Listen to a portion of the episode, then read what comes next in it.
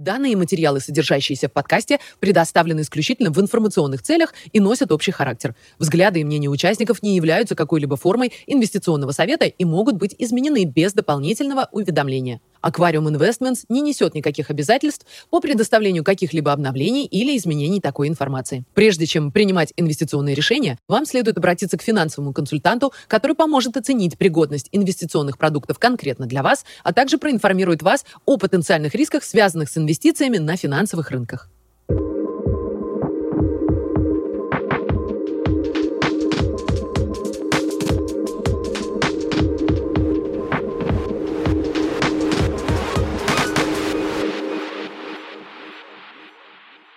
Привет всем! Сегодня пятница, 15 апреля, и мы записываем очередной месячный подкаст. Э, привет, Никита! Здравствуй, Паша, очень рад нашей новой встрече. Э, давай по традиции начнем с обзора активов. Да, главные активы, как всегда, начинаем, как обычно, с доллара. Продолжает подрастать, около 100 мы по долларовому индексу. И напоминаю, что долларовый индекс – это в основном евро-доллар и доллар-иена. И я бы сказал, что эта сила вот этого индекса, она прежде всего характеризуется э, слабостью иены и отчасти слабостью евро. То есть я бы не сказал, что это сила доллара, потому что ну, как бы, если смотреть на сырьевые какие-то вещи, то очевидно, мне кажется, что доллар э, теряет свою покупательную способность довольно стремительно, просто другие валюты теряют ее быстрее. По нефти э, были всякие новости, мы их коснемся еще. Э, но суть в том, что не падают, короче говоря, цены на нефть, чтобы не предпринимала администрация американская. Это, еще раз, это американская нефть. И ну, мы видим, как она около 107 сейчас долларов за баррель. Ну, не похоже, что нефть как-то начинает падать. NASDAQ и S&P Э, с нашей прошлой записи был небольшой такой баунс по американским рынкам акций, но похоже, что в конце марта он завершился. Опять мы давим вниз. Текущая ситуация вообще в целом, и этот конфликт, и то, что происходит монетарно, то, что, то, что мы видим в экономических данных, я не вижу, как э, это позитивно для американских акций, но особенно для NASDAQ. Похожая картина на следующем графике – это NASDAQ, э, Facebook, Google, Apple, Amazon, генералы, как обычно мы смотрим. Очень похожая картина. Э, подрастали к концу марта, потом опять заваливаемся. Ну да, я думаю, что следующие несколько месяцев будут довольно критическими для этого рынка. Золото, доллар. Немножечко более позитивно мы торговались. Не сказать, что это какие-то драматичные прорывы, но похоже, что мы ну, так укрепились выше вот этих уровней важных, про которые мы, не знаю, полгода, наверное, уже говорим, про по 1900, по 1910. Э, и похоже, что рынок нашел свой такой, свою такую базу, а, посмотрим, но мне кажется, что это довольно позитивно. И несмотря на то, что золото довольно, ну, в таком флет коридоре стоит ровным, а, золотодобытчики начинают довольно сильно перформировать, отперформить рынок спотового золота. Э, похожая картина на серебре. В прошлый раз э, мы говорили, и мы опять тестировали вот эти низкие уровни. Сейчас мы опять ближе к 26. Ну, я думаю, что это связанные вещи, золото и серебро в текущей парадигме. Эм, так что тоже это, конечно, для нас э, позитив. Кривая ставок э, американских. Здесь, как обычно, мы смотрим на три вот этих кривых. Месяц назад, неделю назад и э, вчера вечером мы делали эти графики. Самая высокая, такая зеленая, светло-зеленая цельная линия – это последние ставки. Пунктирная – это месяц назад. Ну и видно, насколько сильно по всему спектру выросли ставки. Да? То есть э, десятилетка, семилетка, пятилетка больше остальных, где-то по 70 базисов за месяц прирост, это много. Но на самом деле абсолютно все погашения, все периоды временные, они, э, ставки увеличились. Да? Мы этого еще коснемся более детально. Как обычно, индекс Э, облигации развивающихся стран, он продолжает быть под давлением. Ну, конечно, это связано и с тем, что происходит в Украине, но и сами ставки американские тоже, конечно, давят на этот рынок. Американские облигации – это главный залоговый инструмент мировой. Соответственно, если там ставки переоцениваются, они переоцениваются абсолютно на всех облигациях, которые деноминированы в долларах. Будь то emerging markets, э, какие-то корпоративные облигации, ну, короче говоря, все. Смотрим на основные позиции с начала года. Э, ну и видно, что сильно выделяются золотодобычки, этот GDX э, фонд. Серебро, золото тоже в таком довольно значительном плюсе, мне кажется, с начала года. РТС логирует. DAX и облигации развивающихся стран пониже. Отлично, давай теперь перейдем к событиям в мире. Еще раз, я думаю, что важно коснуться ну, эффекта войны на сырьевые рынки и на цепочки логистические. Ну и вот такой я нашел график, э, ну как бы в какое место занимает Украина конкретно поставках масла, кукурузы, пшеницы и так далее. Ну ну, и видно, что Э, ну, в 10 главных э, поставщиков еды. И, конечно же, у этого есть отражение на рынках. Вот мы смотрим на график пшеницы на абсолютном своем рекорде э, там, 60-х годов. Кукуруза – то же самое, абсолютно рекорд локальный. Индекс, который мы всегда смотрим, CRB Food Index – он тоже на своих абсолютных рекордах. То есть то, что, то, чего мы боялись больше всего, оно и происходит. Э, я думаю, что все мы ходим в магазины, мы все это видим. Еще пару графиков э, я хотел показать, которые указывают на сложности в логистических цепочках. Они оба из так называемого Kiel Institute. Первый график показывает э, грузы на кораблях, которые не двигаются, да, то есть, по сути, в, торта, э, в портах стоят, стоят загруженные, и их количество в процентах растет. Похожий график, он говорит о, скажем, задержках в европейских портах. Э, тоже чем выше этот график, тем больше задержки. То есть, очевидно, и до того мы были не в очень хорошем положении, а сейчас так тем более. То, что происходит в Китае с очередной вспышкой ковида, их реакции на это, э, ну, конечно, учитывая, что за города там попадают под эти ограничения, это Шанхай, Гонконг, портовые города, и э, не, не может не, отрази, не отразиться на перевозках, да, как бы. И точно это произойдет. Еще один такой график, да, мы об этом говорили, но это вот такое визуальное подтверждение тому, что газ через Украину идет, и более того, ну, видно на этом графике, как в марте эти потоки увеличились. Я не буду это комментировать, каждый пускай сделает выводы сам. Э, но по факту. Следующий график – это производство угля, экспорт угля и цены на уголь. Э, почему я его показал? Было много разговоров о том, что Европа ну, как бы откажется от поставок российских угля. Э, в итоге они это все отложили до конца лета, потому что по факту заменить вот именно тот уголь, который нужен Европе, невозможно. А, здесь видно, это из Bank of America, как бы графики. Здесь видно, что Россия является третьим по размеру экспортером угля, и видно на, лево, на левой части этого графика видно, как цены тоже растут. Как бы непонятно, как это можно заменить, честно говоря. Если имеет смысл еще раз вернуться к РТСу, э, ну, видно, что с конца февраля мы немножко подросли. Опять же, это нельзя назвать полноценным рынком, потому что торгуется только рублевый рынок. И, естественно, он узкий, и, естественно, российские предприниматели, инвесторы сейчас, как правило, решают свои более, ну, насущные проблемы. То есть я бы, опять же, не, не делал выводов каких-то по этому поводу. Это очень такой ограниченный рынок, очень закрытый на данный момент. Доллар-рубль. Э, в прошлый раз мы говорили, мы были около 130, тоже обсуждали, насколько ну, реальны эти цифры. Сейчас э, мы около 80. В принципе, с начала апреля мы ходим где-то там грубо 75-85 так я бы определил эту, этот коридор. Это прежде всего связано с э, требованием России оплачивать э, газ в рублях и закрытостью рынка, конечно, да, то есть в России все еще capital controls, э, выводить из страны деньги, уж тем более валюту нельзя, и рубль купить не так просто, как можно подумать. да, если ты не россиянин или у тебя нет счетов, там, я не знаю, в российских банках. А, поэтому, опять же, здесь делать выводы рано. Что касается, будут платить в рубле или не будут, я не знаю. Еврокомиссия э, сказала, что это нарушение санкций буквально вчера или позавчера.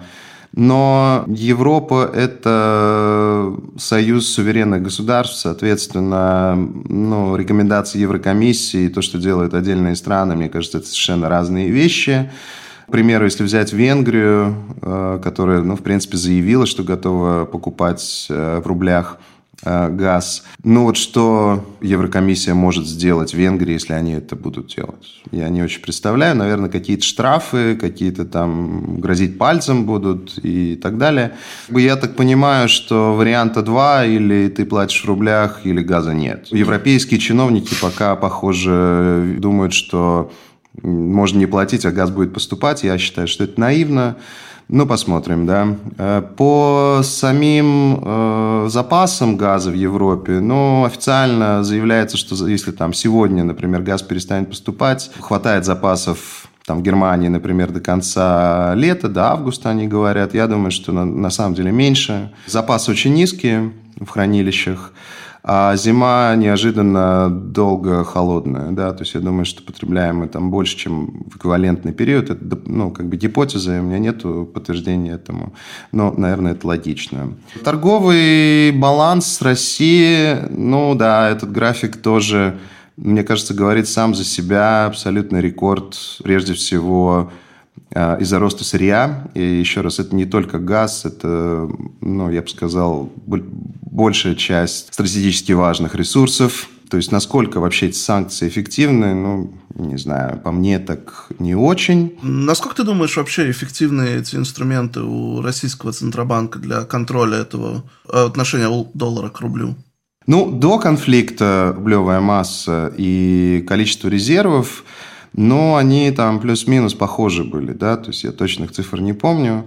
Но плюс-минус было столько резервов, сколько и массы, может быть, чуть-чуть меньше резервов, но более чем достаточно для того, чтобы устанавливать курс рубля таким, какой они хотят. Я так понимаю, что позиция последние годы была ну, как бы рынок должен сам определять, и в какие-то сложные моменты там Центробанк какие-то интервенции делает.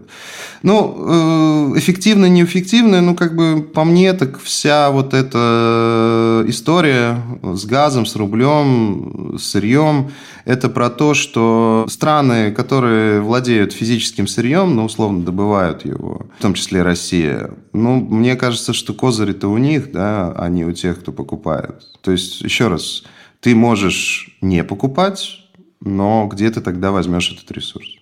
Угу. Ну и то же самое, там можно сказать про арабские, например, страны. Ну, как бы, если тебе не нравится их политика или там геополитическая позиция, ну, ты можешь у них не покупать, например, нефть. Чем это закончится? Это закончится ценами на нефть там 250 или там 200 или ну, выше точно. Поэтому я думаю, что они суперэффективны в итоге.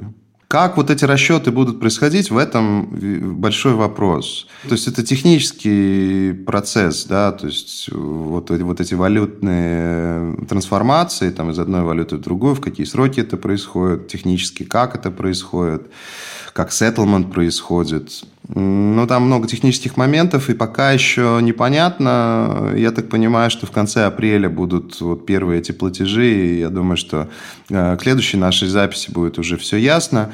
Еще интересно задать себе вопрос, э, ну, вот как потребители в Европе будут компенсировать этот рост э, цен на сырье, цен на энергетику. Этот вопрос, наверное, нужно задать самим себе, людям, но из таких сигналов и в Европе, ну, в Германии, Франции, и в Северной Америке, в Канаде, в США э, очень э, много говорят про субсидии эти энергетические, ну, в том плане, что опять э, деньги из тумбочки, раздадим деньги, люди купят, скомпенсируют вот эту разницу, рост цен на бензин, например, или на газ. По мне, так это приводит к еще более высоким ценам на ресурсы, а не наоборот. Сами эти деньги, они увеличивают дефициты и торговые, и бюджетные.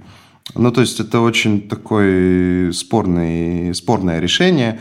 Как, кстати, и решение вот Америки распределить часть стратегического резерва своего по нефти, ну, потому что по факту это ни к чему не привело. Цены, ну, окей, они перестали расти, но они не упали, они так и стоят выше там 100 но этот стратегический резерв когда-нибудь надо будет восполнять, и ну, я не уверен, что удастся его восполнить по ценам ниже.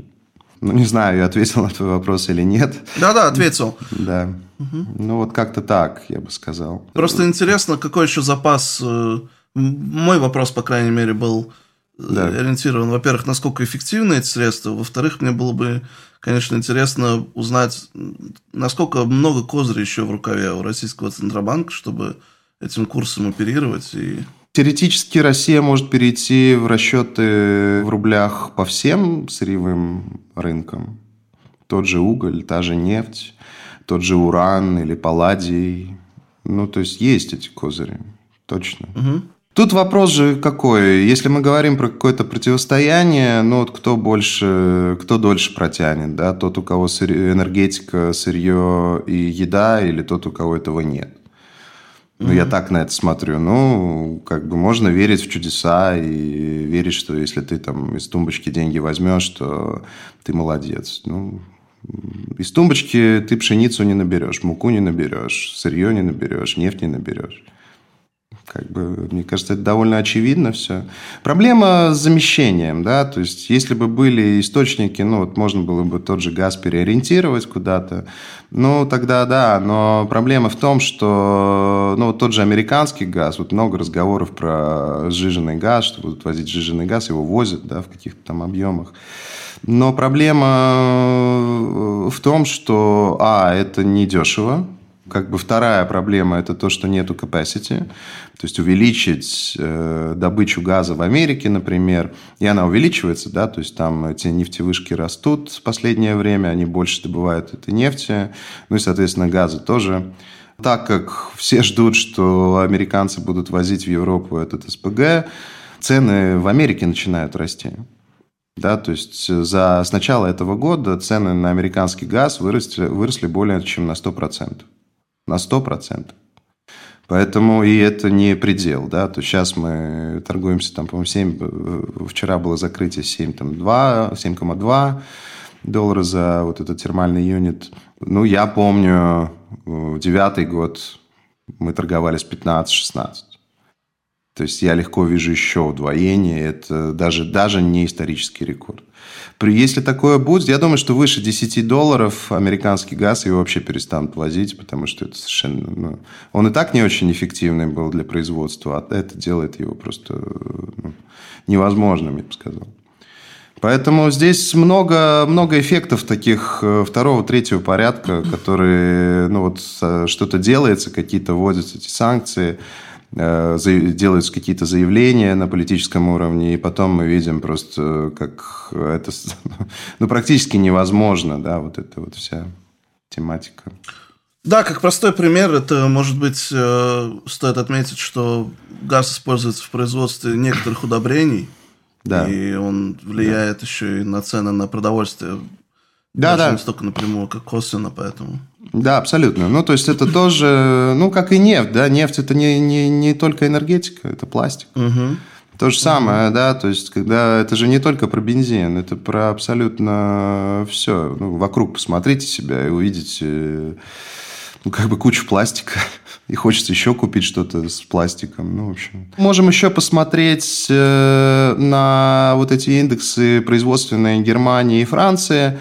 Ну, пока э, они в такой экспансивной еще территории, напоминаю, выше 50, это значит увеличение производства. Но я думаю, что просто, а, газ продолжает поступать. И, кстати, вот несмотря на эти все заявления газа, рубли и так далее, цены на газ европейские остались довольно низкими. Ну, они выше, чем там полтора года назад, год назад но они не на своем пике вот начала этих военных действий всех. Да, то есть для меня это означает, что рынок, в принципе, не верит э, в то, что поставки газа прекратятся. Много об этом говорят, много там рассказов, все друг друга пугают, но рынок пока не верит. То есть тоже такой, такой момент. Но возвращаясь к этим производственным индексам, да, если будут эти проблемы поставками или там нехваткой энергетики, но я думаю, что они, конечно, вряд ли останутся здесь, скорее всего, будут заваливаться. Инфляция той же Германии и Франции, ну, тоже, что тут говорить, 7,3 у немцев, 4,5 пока что у французов. Ну, не похоже, что это останавливается. Ну, как бы это абсолютно везде, да, происходит такое. И да. это потребительская инфляция. Это, это, да, да, это потребительская, угу. это потребительская инфляция. Уран, да, ну тоже за последние 10 лет на самом высоком уровне. Мне кажется, что пробили мы какие-то вот эти вершины. У нас довольно большая экспозиция урановая, поэтому, наверное, это позитив для нас. Еще один график такой про уран, тоже мы много об этом говорили, касались этого.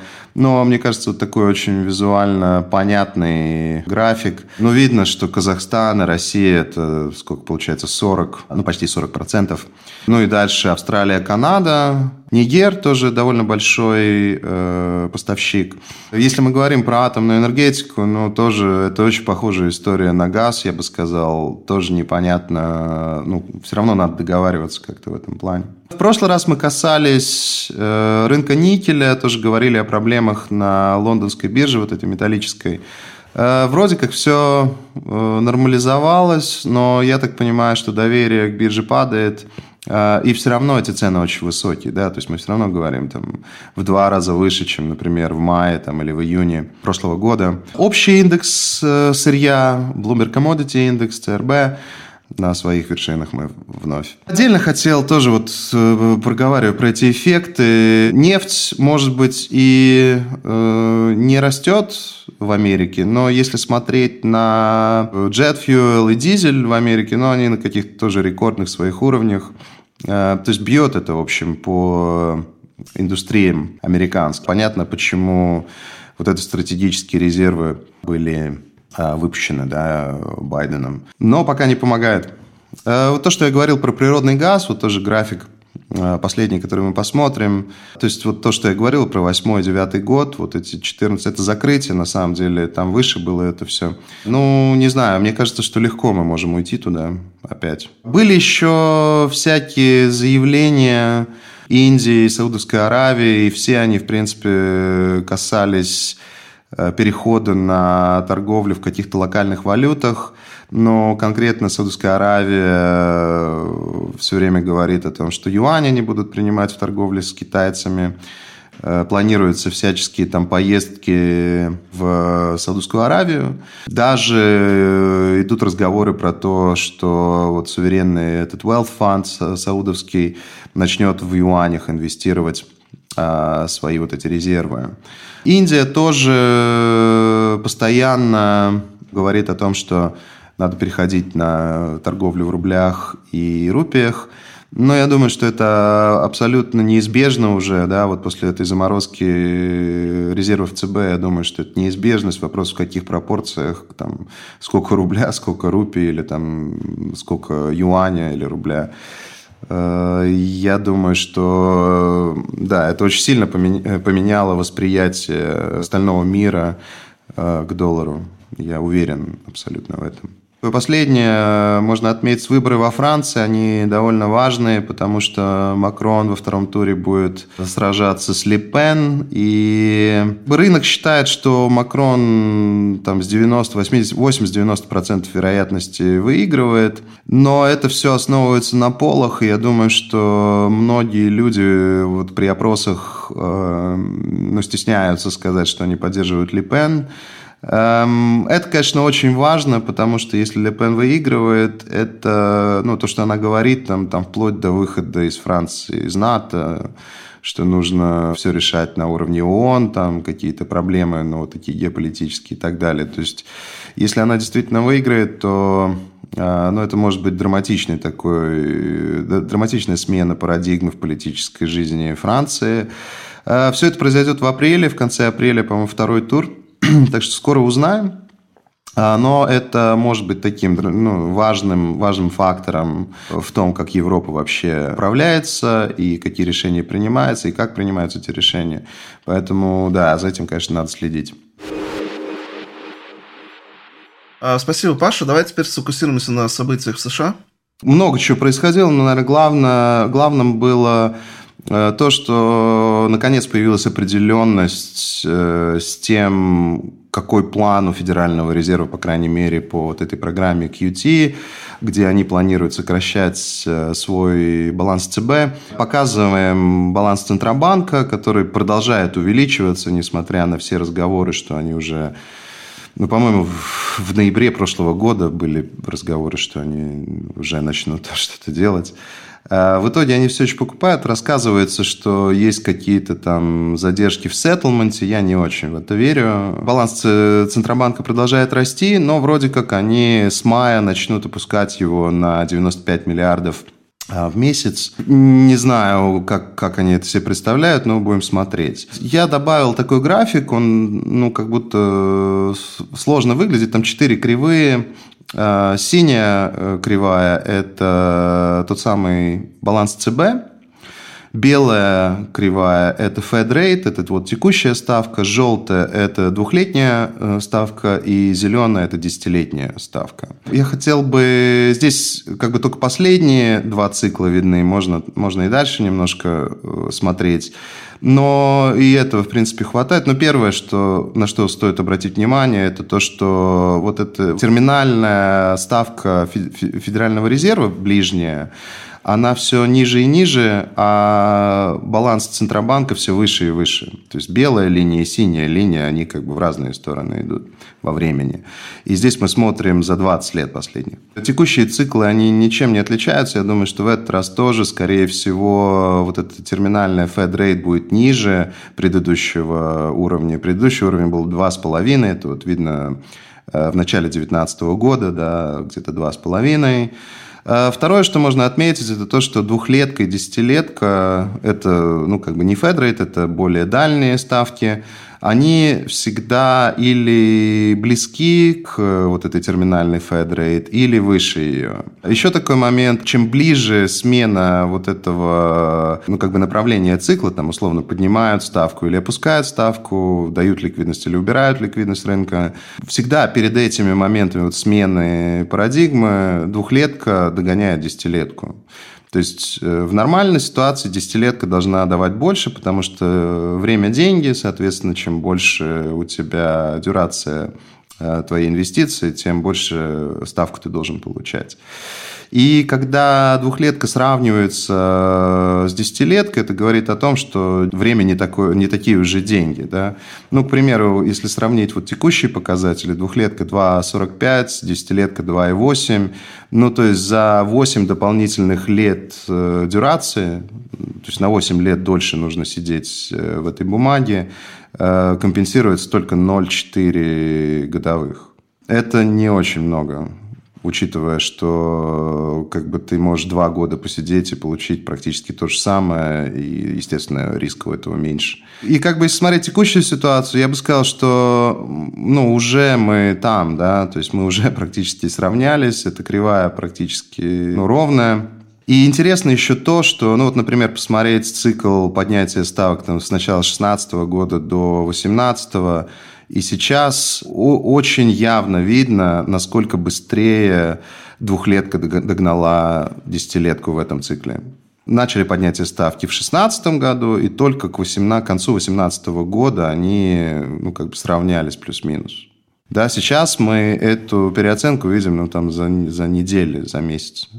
По всем признакам мы довольно близки ну, как бы к этому развороту. Что еще интересно, вот на следующий график э, я показываю, за последние три месяца э, казначейство американское увеличило э, выпуск облигаций драматично. 850 а миллиардов только за последние три месяца. Под весь этот шумок, что сейчас мы будем ставку поднимать и снижать баланс, одолжились ну, вот как на текущий год да, максимально. Вопрос главный с этим всем. Ну, кто будет покупать э, облигации государственные американские? Если Федеральный резерв не покупает, если у банков э, предел на их балансах, и вот как этот график показывает, текущий Иностранные кредиторы тоже не стремятся покупать. Ну, то есть эмиссия сильно больше, чем то, что может поглотить остальной мир вот в покупке этих облигаций. Ну, еще раз, э, десятилетняя ставка, да, просто показать, насколько, визуально показать, насколько сильно и быстро мы отросли. 2,8, да, еще раз повторюсь, десятилетняя ставка. В прошлом цикле десятилетка достигала 3, ну, практически, ну, чуть выше трех она была. Да, то есть я думаю, что куда-то туда вылет еще может быть выше трех, но дальше будет, мне кажется, сложно. Инфляция в очередной раз мы показали рекорд. Э, здесь э, на этом графике и э, потребительская, и производственная инфляция. Производственная 15,2%, потребительская 8,5%. Опять нас предупреждал товарищ Псаки перед выпуском этих данных, что будут высокие данные. Раз пять сказала, что Путин виноват в этом всем. Ну, частично точно виноват, э, но мы с вами уже год как э, рассказываем, говорим про эту инфляцию и до всяких там военных действий. Соответственно, это такая полуправда. Опять же, аренда э, продолжает расти. Как бы для нас это не сюрприз, мы этого ждали. Там есть определенный лаг. Ну и, конечно, вот эта цифра в 4,5% прироста аренды, это смешно. Вот любой человек, кто ну, имеет дело с Америкой, или был в Америке, или живет в Америке, или бизнес делает в Америке, люди знают, что аренда ну, драматично выше, чем вот эти 4,5%, я бы сказал, ближе к 15%. И да, я уверен, что мы будем видеть вот эти, ну, как прирост. Много появилось э, товарищей, которые рассказывают про то, что ну, вот пик инфляции, ну, прям как заведенные мне это напоминает те, тех же людей, которые вот говорили, что это все временно-временно, теперь это пик инфляционный. Ну, э, для того, чтобы был пик, во-первых, должна вот эта аренда подрасти хоть сколько-то адекватно реальности. И второй вопрос, в это можно поверить, только если э, верить в то, что пик сырьевых рынков, прежде всего, нефти. И, ну, как мне кажется, я уже дал понять, я вот не очень верю. А, поэтому, скорее всего, и дальше мы будем видеть вот эти э, увеличения инфляционные. Это подтверждается ценами на импорт и экспорт. А, американский, опять же, да, а, Экспорт 18, э, почти 19 процентов. И это интересно еще раз, потому что вот эти цены на экспорт и импорт, они не манипулируются, не, там нет никаких adjustments вот этих, да, то есть это чистые цифры сколько заплатили, сколько поставили. Импорт 12,5%. Э, То есть я думаю, что реальные цифры ближе вот к этим, да, где-то 12-18.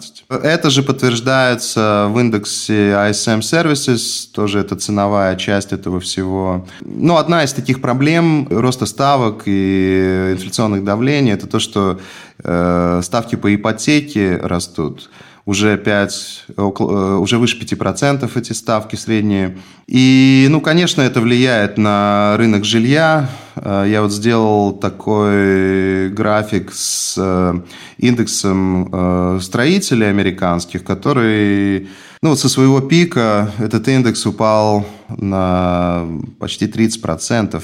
Ну, конечно, это связано с тем, что доступности домов для американского потребителя нет. То есть цены высокие, ставка растет ипотечная. Даже несмотря на рост зарплат, все равно э, ну, как бы это, это проблема. Ну и да, и рынок э, ну, начинает просировать это все. Конечно, для строителей это так себе. Еще один график от такая есть компания John Burns Real Estate Consulting. Они показывают э, стоимость владения домом, ну, по сути, через ипотеку, и аренды. Видно, что арендовать более выгодно, э, что тоже, конечно, не помогает покупкам домов, мне кажется, да. И были цифры по безработице, они были, и NFP, и ADP, они были примерно похожие, э, достаточно позитивные, где-то по 400 тысяч, больше 400 тысяч приростов рабочих мест – но, опять же, непонятно, ну, насколько этому можно верить.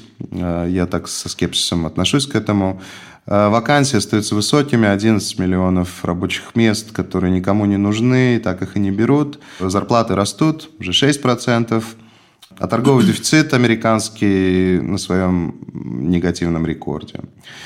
Что это все значит для роста экономики вообще для экономики? Ну, на первый квартал Федеральный резерв, его вот это Атланта отделение прогнозирует где-то 1 процент. Ну, первый квартал, он обычно самый слабый, один из самых слабых, э, поэтому пока это не вызывает какой-то паники у казначейства. Но сказать, что это какая-то супер цифра, ну, тоже нельзя. Вот такую интересную я нашел э, штуку, это так называемая growth tax, и влияние вот этой GROW, этого налога на рост э, на индекс э, производственный ISM Manufacturing PMI. И что такое вот этот growth tax? Это, по сути, сила или слабость доллара, сила или слабость цен на нефть, и растут ставки или падают. И в текущей фазе доллар растет, нефть растет, ставки растут. То есть это все э, влияет негативно на рост американской экономики. И исторически вот здесь показано, насколько связаны эти линии, да, вот этот синий налог на рост и индекс ASM. И явно видно, что есть какой-то лак у этого всего дела тоже, да, то есть синяя линия всегда опережает красную, пунктирную. Я думаю, что в, этом, в этот раз будет так же. То есть, э, естественно, если у тебя э, доллар дороже, то импорт э, ну, какого-то сырья, которое тебе нужно, дороже, ну, даже опуская то, что само сырье дороже. Просто из-за того, что доллар дороже, ты его покупаешь дороже. Цены на нефть у растущие, конечно, увеличивают стоимость производства. А высокие ставки увеличивают стоимость долгов, да, одалживания. То есть это все негативно для роста, и я думаю, что так оно и есть. Э, посмотрим отдельно на вот этот э, ISM Manufacturing PMI. Ну, видно, как он загибается. Опять же, еще раз повторимся, 57 – это не такой плохой показатель вроде бы. Но ниже 50, если мы будем, это, конечно, сокращение производственное. Еще один я такой покажу график, я не буду здесь его особо комментировать, тот, кто хочет, может просто остановить, почитать. Э, это такие анекдотичные комментарии ответчиков вот этого ASM э, индекса. Но мне кажется, само за себя там все говорит, все жалуются, все говорят, что проблемы и в логистике, и с ценами. А как на это все реагирует потребитель? Ну, потребитель э, вроде как получше. Вот буквально на этой неделе были эти данные по Consumer Sentiment Expectations. Чуть-чуть лучше. С чего мне понять трудно лучше, не знаю почему. Но все равно они довольно низко, во-первых. По поводу ожиданий ставки. Еще раз мы смотрим на вот этот World Interest Rate Probability из Bloomberg. За следующий год мы говорим о 9 поднятиях ставок по 0,25. В мае практически со стопроцентной вероятностью будет поднятие на 50 базисов Федеральным резервом. Еще раз можно посмотреть на это же самое вот, от сервиса Daily Shot визуально в кривой, да, тоже, ну, справа количество повышений ставки и сколько рынок сейчас просирует. Что хочется отметить, э, рынок всегда ожидает повышений больше, чем по факту происходит, мы этого тоже касались. Да, я пока не очень представляю, как, как это возможно, честно говоря. То есть в какой-то момент это просто все приводит к тому, что экономика замедляется, и нужно стимулировать, опять и как стимулировать непонятно. И в этом смысле вот последний твит Майкла Берри, Uh, у него такой никнейм Кассандра замечательный. И он редко что-то говорит на Твиттере, но когда говорит, это практически все обращают внимание на это. Майкл Берри – это известный очень инвестор. Uh, его uh, получил славу вместе с книжкой «The Big Short» и фильмом, да, то есть вот он как раз один из тех э, товарищей, которые продавали ЦДС на ипотечные облигации.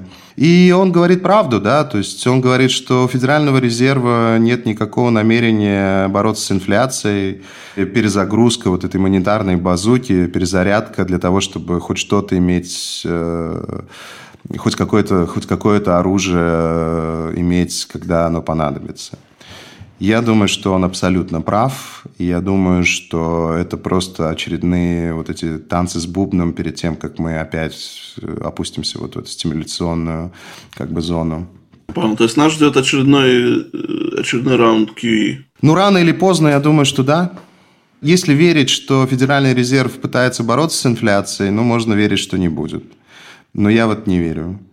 Я думаю, что план – это финансовая репрессия, план – это через инфляцию уменьшить долг. Ну, то есть мы это, ну, как после, после Второй мировой, это же самое. Может быть, э, поговорить коротко про то, что упоминается все чаще этот Бреттон Вудс 3, угу. что якобы парадигма в мире, не якобы, а парадигма в мире как бы меняется к тому, что валюта, привязанная к каким-то твердым ресурсам, она имеет большую силу и стабильность. Может быть, просто коротко обсудить, насколько это в твою модель укладывается, насколько это подтверждает что, что значит, в принципе, потому что нет дыма без огня, как так сказать, и прямые подтверждения уже есть. Это абсолютно укладывается, ну, как бы в тезис. И, ну, централен вопрос, сколько нужно долларов или там евро для покупки чего-то реального. Ну, неважно, это в килограммах ты меряешь, там, в термальных юнитах, там, в литрах. Не принципиально. То есть э, модель, когда ты бесконечно имитируешь э, свою валюту и за счет этого держишь цены на энергетику, ну, чуть ли не бесплатными, но точно супер дешевыми, я думаю, что этот период закончился. Так дальше не будет. И подтверждение этому – это реакция ну, всего, по сути, мира сырьевого, добытчиков сырья, на то, что мы сейчас видим в геополитике. Да?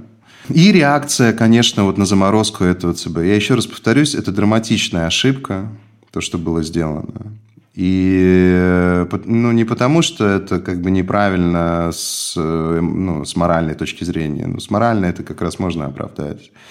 Но с точки зрения того, как остальные твои партнеры на это смотрят, это ну, драматичная вещь. Причем не только для доллара, и для евро, и для швейцарского франка. Это все вопрос. Потому что если раньше, например, у тебя была уверенность в том, что ты, ну, условно, Швейцарию деньги перевел, купил швейцарский франк, и можно спать спокойно, ну, нет.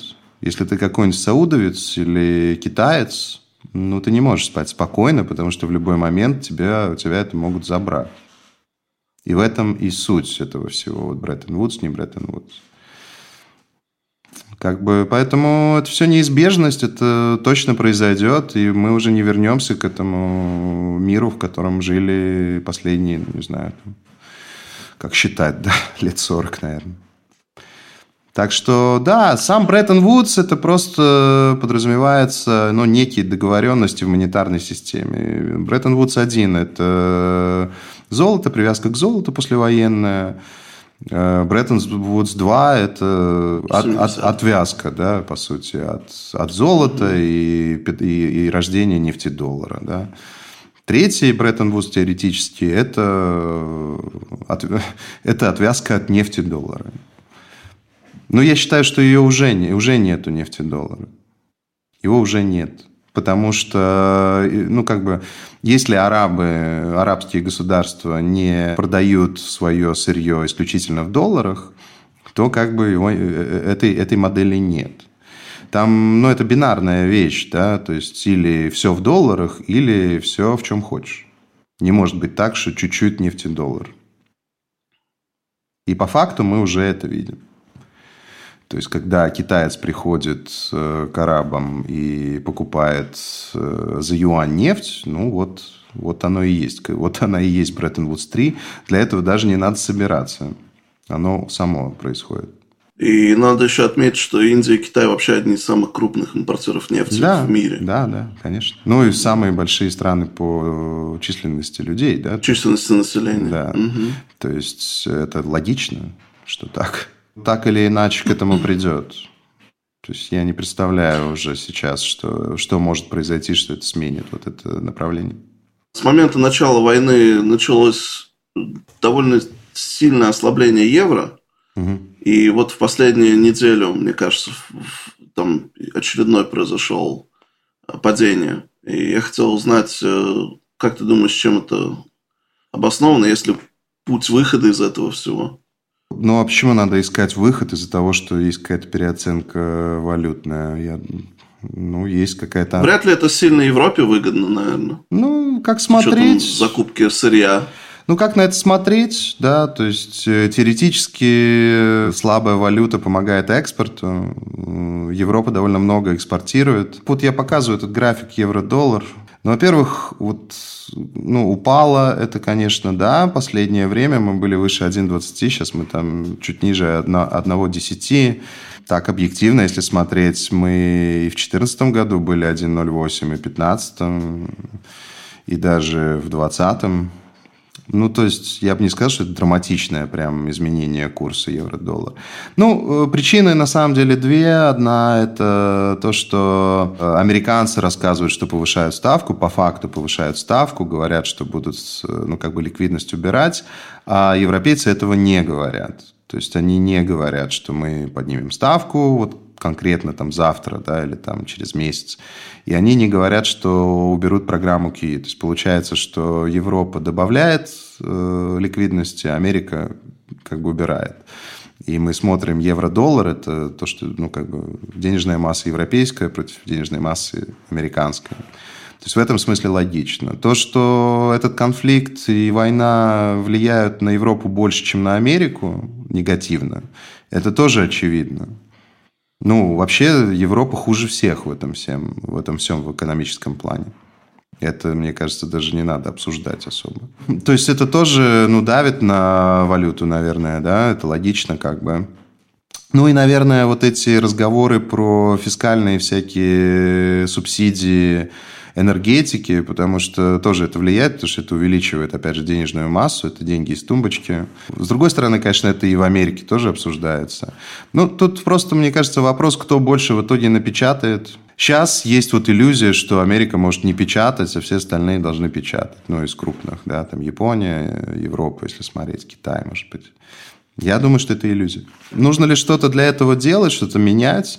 Ну, моя позиция, что рынок должен сам все определять, уж валютный точно. Эм, как бы я не думаю, что нужно что-то делать. На этом графике интересно посмотреть вот эту нижний, нижнюю часть, потому что э, это показывает, ну, как бы разницу между э, открытым интересом по фьючерсам, общим количеством ну, длинных позиций или там коротких позиций. И я бы сказал, что нейтральное позиционирование по евро-доллару, несмотря на все разговоры, при том, что все как будто против евро, почему-то позиционирование нейтральное. Ну, есть о чем здесь, в общем, подумать. Давай в заключение тогда теперь посмотрим на изменения в портфеле. Да, как обычно, portfolio.qrm.com, логин QRM, пароль QRM. Ну, немножко получше у нас все. Э, отчасти из-за переоценки рублевой части РТС, да, повыше она немножко. Но в основном золото, серебро и золотодобычки, все сырьевые не российские эмитенты, у нас их много. И в этом смысле э, все получше, но понятно, что расписки российские, вот облигации, которые связаны с, э, с этим конфликтом Беларуси, там, ВТБ, еще что-то близкое. Эти вещи все еще стоят э, неадекватных цен. Мне кажется, что просто переоценка их э, более, более адекватная, она уже должна прибавить довольно много. Пока, пока что этого нет, но все равно Немножко лучше, немножко легче. Я думаю, что мы довольно близки к вылету по металлам. Не знаю, куда это все нас приведет, но я думаю, что сильно выше э, и по серебру, и по золоту.